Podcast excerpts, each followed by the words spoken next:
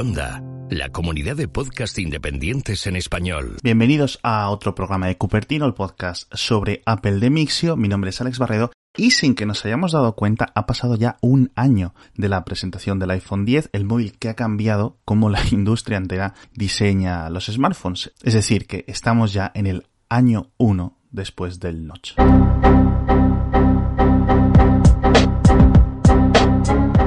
El 12 de septiembre de 2017 Apple mostraba al mundo el iPhone X o el iPhone 10 por primera vez, se había filtrado entero semanas antes lamentablemente y la discusión ya estaba quemada, pero habría pagado mucho dinero por ver cómo hubiera sido ese día Twitter o ese día la prensa tecnológica en general si Apple hubiera podido mantener el diseño en secreto, la verdad. El iPhone 10 no fue el primero en llegar al mercado con una idea similar, el malogrado Essential Phone de Andy Rubin y también el poco memorable Sharp Aquos S2 se lanzaron con ideas similares, pero hay que decir que el estilo del iPhone 10 fue el que prevaleció. Y desde entonces y hasta la fecha de publicación de este programa, toda la industria, o casi toda, palabra clave casi, se ha apresurado a copiar con mayor o menor intención, con mejor o peor resultado, esta muesca, este notch que recorta la pantalla con el fin de alojar pues, una serie de sensores y otros componentes que deben permanecer obligatoriamente apuntando al usuario. Tras el lanzamiento del iPhone 10 han aparecido con una muesca superior un total de 54 smartphones distintos. Terrible, apocalíptico.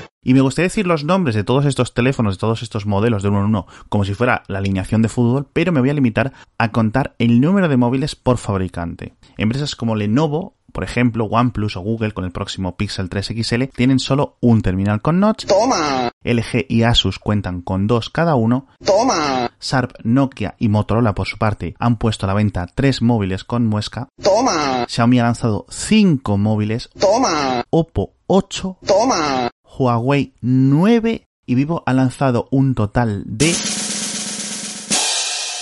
11.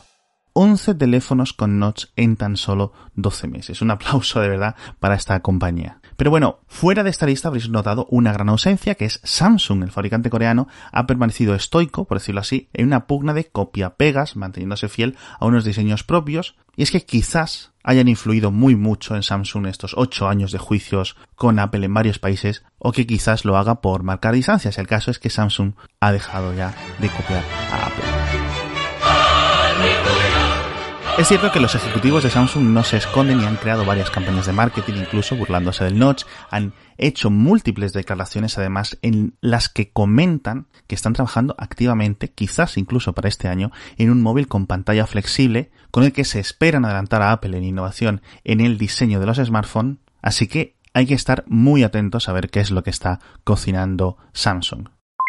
Pero bueno, en cuanto a Apple, es imposible aventurar qué es lo que van a hacer con el notch. No sabemos si va a ser una limitación técnica temporal o un diseño que va a seguir continuado en el tiempo, como tampoco sabremos el impacto que tendrá el desarrollo de la identificación biométrica. No sabemos si va a volver Touch ID a los iPhone en el futuro o si vamos a tener que seguir siempre con Face ID.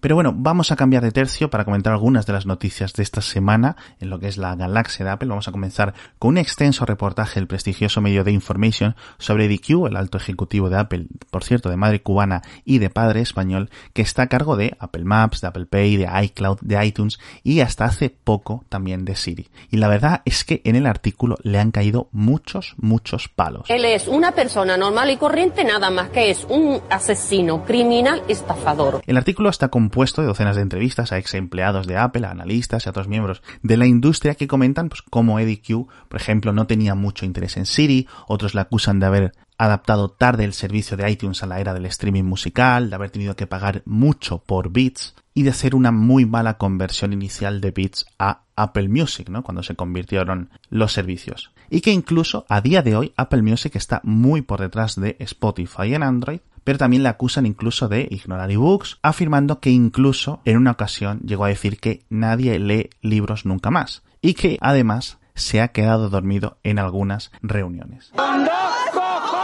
Pero incluso eh, Philip uno de los eh, miembros más respetados de la bancada forofa de Apple, tiene palabras duras para, para EDQ. Os cito de un artículo de junio. ¿Ha hecho Eddie Q algo acertado desde que consiguiera que las discográficas firmaran para Steve Jobs? No ha podido hacer lo propio con Hollywood ha fastidiado a iBooks, ha pagado de sobra o de más por bits y ha perdido Siri y ahora está siendo eclipsado por los chicos de Sony, lo cual no es algo relativamente malo. Bueno que le ha dicho. Por los chicos de Sony, eh, el Medebit se refiere a la retaila de altos ejecutivos de Sony Pictures que han acabado en Apple durante el último año para supervisar los lanzamientos de las producciones propias. Algo que, por cierto, a ver si podemos comentar en un episodio futuro de Cupertino todas las series, películas y cosas en las que está trabajando Apple para su servicio futuro, ¿no?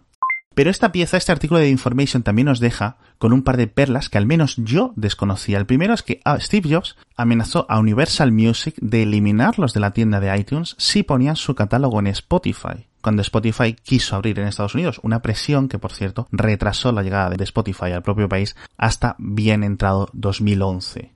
Y el segundo punto interesante es que Apple preparó una versión especial del Apple TV con una entrada de cable coaxial que permitiría ser utilizado como aparato receptor nativo o propio para las compañías de televisión por cable, pero que al final no fue lanzado y se quedó en los almacenes. Pero bueno, el segundo tema importante esta semana ha sido la eliminación de AdWord Doctor de la Mac App Store este programa que supuestamente monitorizaba diferentes aspectos de seguridad en los Mac, en los que estaba instalado que fue descubierto o descubrieron que hace, hace casi un mes, este programa que supuestamente monitorizaba diferentes aspectos de seguridad en los Mac en los que estaba instalado, fue descubierto hace casi un mes que estaba recogiendo los historiales y la información de los navegadores de los usuarios, poniéndolas en un zip y enviándolo a un servidor en China. Esto fue originalmente descubierto por un investigador independiente, fue reportado a Apple el día 12 de agosto, pero la compañía no hizo nada hasta que el caso no llegó a la prensa hace un par de días, cuando lo eliminó de la App Store. En este caso, es seguro decir que Apple ha fallado en proteger a los usuarios. Sinceramente, no sé cómo es posible que una aplicación así se tire más de un año en la tienda de aplicaciones oficial y que Apple no haga nada después de que estas funciones les sean reportadas, ¿no? Aquí hay que poner orden y control. Cierto es que la Mac App Store lleva desde su lanzamiento siendo un despropósito, siendo una decepción, pero esto es literalmente lo mínimo que se espera de Apple, aunque nadie pueda argumentar que la gama Mac está recibiendo el amor, entre comillas, necesario en la parte de hardware, podemos afirmar que la parte del software, pues bueno, va bastante bien. Pero sinceramente no cabe duda que, por ejemplo, la Mac App Store no solo está siendo ignorada por desarrolladores externos, sino también por la propia Apple, lo cual es una pena bastante, bastante grande. Y cerramos hoy también con la sección de rumores. Comentábamos que siguen sin quedar claros los nombres de los nuevos iPhone, básicamente porque será una alineación nueva con tres terminales muy similares entre sí, pero a la vez separados de cómo ha organizado Apple durante otros años las nomenclaturas. Hasta ahora teníamos el iPhone tal y el iPhone tal Plus, ¿no? Pues un modelo bastante simple. Comprende la filosofía, ¿no? Este año vamos a tener dos iPhone 10, más que probablemente llamados iPhone 10S y iPhone 10S Plus, pero saltó un rumor hace unos días de que Apple había considerado en el pasado llamar a la versión grande de 6,5 pulgadas iPhone XS Max. Horripilante, psicodélico y fantasmagórico. Que más que un nombre parece un trabalenguas, lo pronuncias en inglés, que sería iPhone XX Max, o en español iPhone XS Max. Pero lo que más revuelo sigue causando entre los forofos es el nombre del tercer móvil, este móvil de 6,1 pulgadas y pantalla LCD, porque no encaja en ninguno de estos esquemas anteriores, ¿no? Por un lado parece que tendrá los mismos componentes internos que sus dos hermanos, pero la pantalla es de menor calidad y un supuesto precio inferior le harían difícil de, de marcar al consumidor. Por un lado será más grande que el iPhone 10S, algo que normalmente es considerado por los usuarios como algo mejor, pero por otro lado es más barato y en algunos aspectos inferior. ¿Cómo se representa eso en un nombre? Como, en todo, hay muchas teorías. iPhone 9 como evolución del iPhone 8, iPhone XC siendo la C reminiscente de aquel iPhone de plástico de 2013, iPhone 2018 en honor al año ¿no? en el que nace, y por último, pues alguna fórmula nueva como por ejemplo iPhone Lite o iPhone Lite. Y además, ¿qué va a pasar con el diseño tradicional de los iPhone? ¿Es el iPhone 8 el último de la saga o va a haber algún sucesor? Se habla de un nuevo iPhone SE, pero que esta vez utilice el aspecto inaugurado por el iPhone 6 de 2014, pero la verdad es que no tenemos ni idea.